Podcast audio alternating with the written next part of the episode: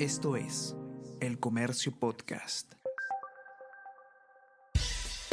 Buenos días, mi nombre es Soine Díaz, periodista del Comercio, y estas son las cinco noticias más importantes de hoy. Miércoles 24 de mayo.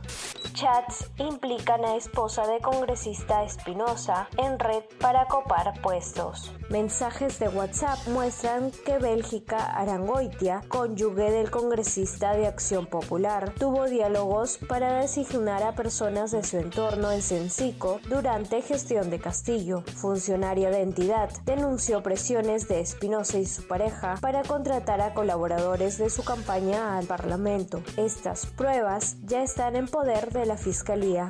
Allanan tres empresas vinculadas a investigación contra Villarán. Fiscalía ingresó a las oficinas para recabar información a pesquisa a ex alcaldesa por colusión, negociación incompatible y cohecho. Todo ello por el caso Línea Amarilla.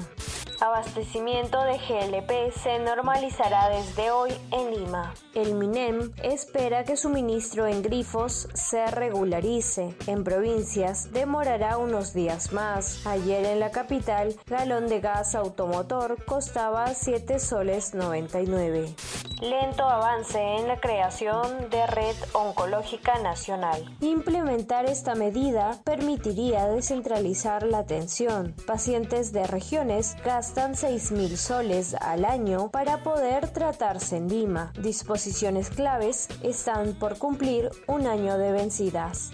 Equipos peruanos derrotados en Sudamericana y Libertadores. La U perdió 1-0 en su visita a Goiás por la Copa Sudamericana y Alianza cayó de local 2-1 ante Libertad en la Copa Libertadores. Esto es El Comercio Podcast.